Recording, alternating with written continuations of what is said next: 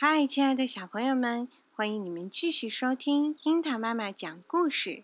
今天要给大家带来的故事是《喊泉的水为什么应声而出》。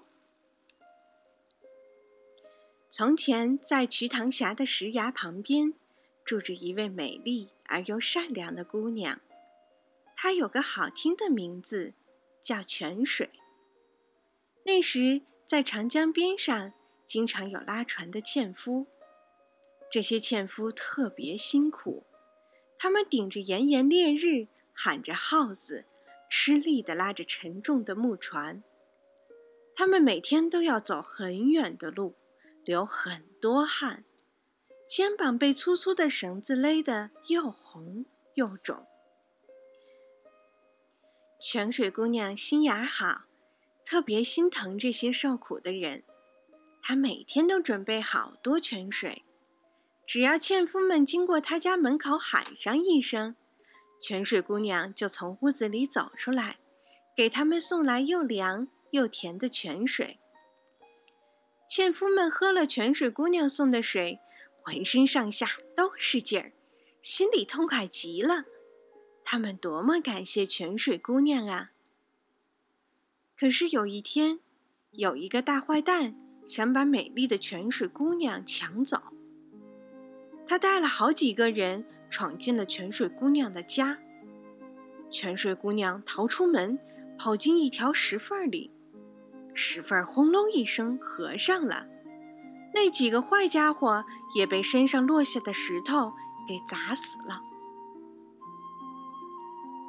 美丽的泉水姑娘不见了，纤夫们心里非常难过。一天，他们走过泉水姑娘家门口，忍不住还像从前那样喊：“泉水姑娘，给口水喝吧！”事情真奇怪，纤夫们一喊，就在泉水姑娘藏身的石缝里，立刻流出了一股清清的泉水。纤夫们惊喜地说：“哎呀，泉水姑娘又给我们送水来了，她还活着呢！”于是，大家给这股泉水起了个名字，叫它喊泉。像瞿塘峡石崖上的喊泉一样的泉水，其实在我们中国还有很多。如湖南省慈利县伏龙山山坡上有个石灰岩溶洞，洞中有个怪泉。雨季中，附近的山泉水流如注。它却滴水不见，唯有在雷声隆隆时，它才哗哗流水。雷声一停，水流即止。在四川黄龙风景区不远的松潘县境内，有一座海拔五千五百多米的山峰，左侧是万丈悬崖，悬崖上横卧一块巨石，人们只要望着突兀的巨石，高声呼喊。墨绿色的石板上便会流出晶莹的水珠，沿着缝隙流到崖边，汇成一道几十厘米宽的瀑布，直泻下来。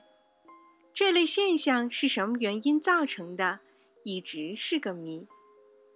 有人认为石缝间原来就藏着泉水或是积水，当雷声响时，或是人们大声喊叫的时候，由于回声作用。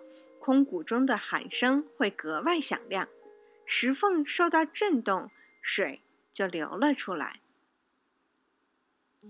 好了，小朋友们，今天的故事就讲到这里了。